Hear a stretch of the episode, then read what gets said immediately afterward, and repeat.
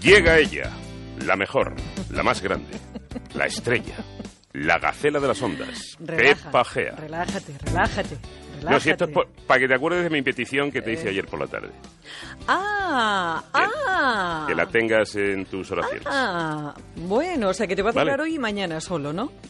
Eh, El por lo peloteo menos. te va a durar hoy y mañana. Creo Por que, lo me, menos. creo que me voy a retrasar en la gestión. Ya. bueno, vamos al lío, ¿te parece? Venga. Vamos a hablar del llantar, vamos a hablar de alimentarse bien, porque en esta época del año siempre lo decimos cuando eh, hablamos de, de- de- de dietas y de, y de adelgazar y estas cosas y tal.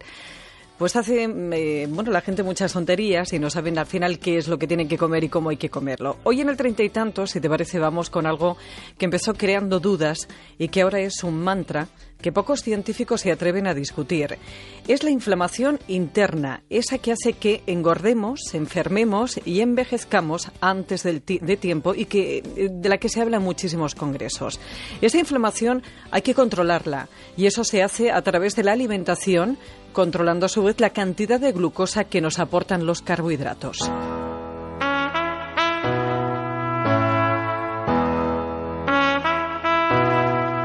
Este concepto es muy importante, se hablará muchísimo, ya se está hablando demasiado, porque si lo controlas de verdad te vas a sentir muy bien. Pero antes de nada hay que explicar qué es eso de la inflamación interna. La inflamación interna es la que sufren nuestras células por una alimentación desequilibrada, no en forma, pero sí en fondo, porque a veces no somos conscientes de la importancia de mantener los niveles correctos de glucosa en sangre, que es lo que la provoca. Esto que es una forma de alimentarse para no engordar, no enfermar, mantenerse activo cerebralmente y no envejecer prematuramente, te lo he contado otras veces. Y ahora aparece en un libro que acaba de salir que se llama La zona mediterránea del bioquímico Barry Sears, que es investigador del Instituto Tecnológico de Massachusetts y de la Facultad de Medicina de Boston, y con el que ha colaborado uno de los mejores cocineros de este país y mejor persona, que es Íñigo Urrechu, chef y propietario de los restaurantes Urrechu y El Cielo de Urrechu. Que este proyecto tan bonito que de la mano del, del bioquímico y creador del hábito alimenticio de la dieta de la zona, que es Barry Sears, eh, de, de poner estas recetas eh, pinceladas, ejemplos prácticos de técnicas de cocina que he querido dar a los amigos que lean el libro para que tengan tantas recetas como les dé la imaginación. Es decir, si yo te enseño a hacer una receta, sabrás hacer una receta. Si te enseño a hacer 10 recetas, sabrás hacer 10 recetas. Pero si te estoy enseñando a hacer 10 técnicas de cocina muy diferenciadas, podrás hacer con esas técnicas tantas recetas como te dé la imaginación. Antes de entrar de lleno en el tema, te recuerdo que proteínas, como explica la doctora Ángela Quintas, es todo lo que vuela, corre, nada, anda y se deriva de ellos como los huevos y la leche. Carbohidratos, los buenos, los naturales, todo lo que sale de la tierra como las verduras, frutas, hortalizas, arroz, maíz, que no estén muy procesados.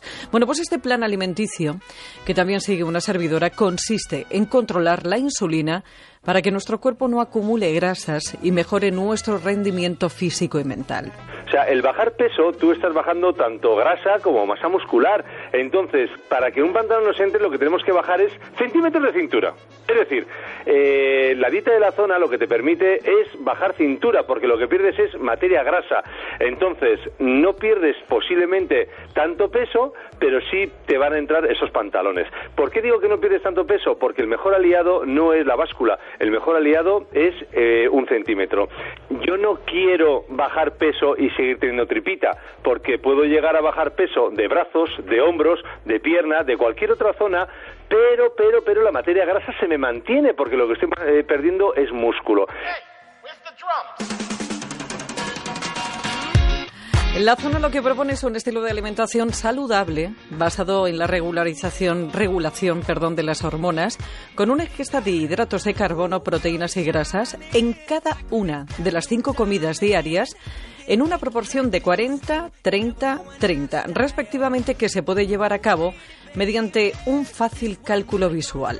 No es un libro de cocina, sino que es un libro de hábito alimenticio, es un libro mm, que da salud, que da vida, Entonces yo lo que he hecho ha sido materializar con mi cocina eh, lo que el bioquímico Barry Sears ha hecho con su teoría. O sea, yo lo que hago es, eh, mentalmente, lo que hago es reparto el plato en tres partes. Una parte del plato otros de carbono, otra parte proteínas y otra parte pues lo que es los lípidos o materia grasa con un poquito de aceite de oliva o unas nueces, unas olivas negras o cualquier cosita, ¿no?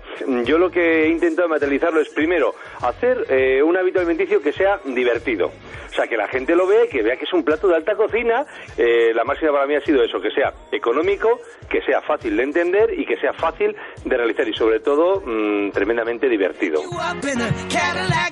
Como dice Urrecho, esa sería la proporción más o menos adecuada de proteínas, carbohidratos y grasas en cada una de las cinco ingestas diarias para que esa alimentación no nos produzca inflamación. Ahora, lo que ha hecho Barry Sears es, eh, en este libro, La zona mediterránea, unir el sistema a nuestra dieta mediterránea para que actúe como un antídoto contra la inflamación. Pero ojito, que la dieta mediterránea no es aquella, como piensa mi padre, que uno come solamente por vivir en el Levante, ni tampoco lo que caracteriza las dietas de prácticamente todo el Mediterráneo es la pasta. La dieta mediterránea es la que, como fuente de carbohidratos sanos, tiene un sinfín de coloridas verduras y frutas ricas en polifenoles, potentes antioxidantes naturales que nos ayuda a luchar contra los radicales libres y retrasan en el envejecimiento. Eso, unido al control hormonal de glucosa en sangre, hará que, como dijera Hipócrates, tu alimento sea tu medicina y tu medicina sea tu alimento. Mm, yo soy lo que doy de comer. Es decir, yo a la gente si le doy mal, yo es que como mal.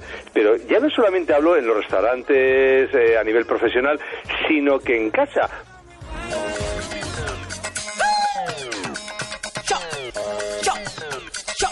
Ningún alimento produce inflamación de forma directa ni es perjudicial por sí mismo, consumido con moderación. La inflamación aparece cuando comemos de forma desequilibrada, abusando de ciertos alimentos como los hidratos de carbono refinados o nos excedemos con las grasas saturadas o con aceites vegetales ricos en omega 6 que aumentan esa inflamación.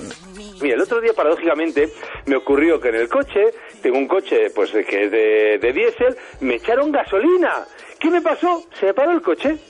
Es decir, me quedé pensando y dije, ahí va la leche. Bueno, una vez ya de, la mala uva que te llevas, porque si a mi cuerpo le meto carburante diferente al que funciona, pues evidentemente lo bloqueo.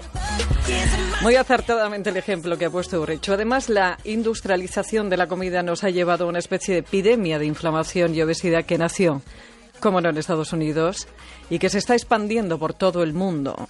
Está mejor que nunca, ya nada le hace daño. Y recalco eso, Paco, de Estados Unidos, porque en una de esas conferencias de Barry Sears hubo un, eh, bueno, pues un hecho, se produjo un hecho que me llamó muchísimo la atención.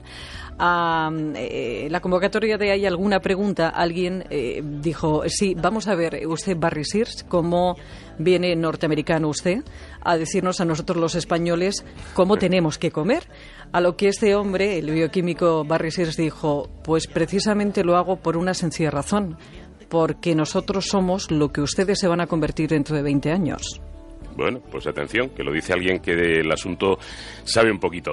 Eh, fíjate, aquí te está haciendo todo el mundo caso, Pepa, porque Pepe luego por el segundo plato de aceitunas, gordal, ¿eh? de, esta de tamaño potente, y la tercera bolsa de picos, de colines. De eh, mal, mal. Ahí hay que el borrascas ¿eh? Se está comiendo hasta las servilletas. en fin, sí, una cosa increíble. Pero hay un poquito de proteína, ¿eh? Por favor, ¿eh? dejaros de sí. carbohidrato, ¿eh? Vamos a mezclar. Bueno, señores, que cualquier sugerencia o consulta, hay un correo que está a su disposición, que es treinta y tantos, treinta con número, arroba onda cero punto es, y que tiene a su vez más información en el blog treinta y tantos, que también encuentra en Celebrities de Antena 3 Televisión. Adiós, reina. Ya nada le hace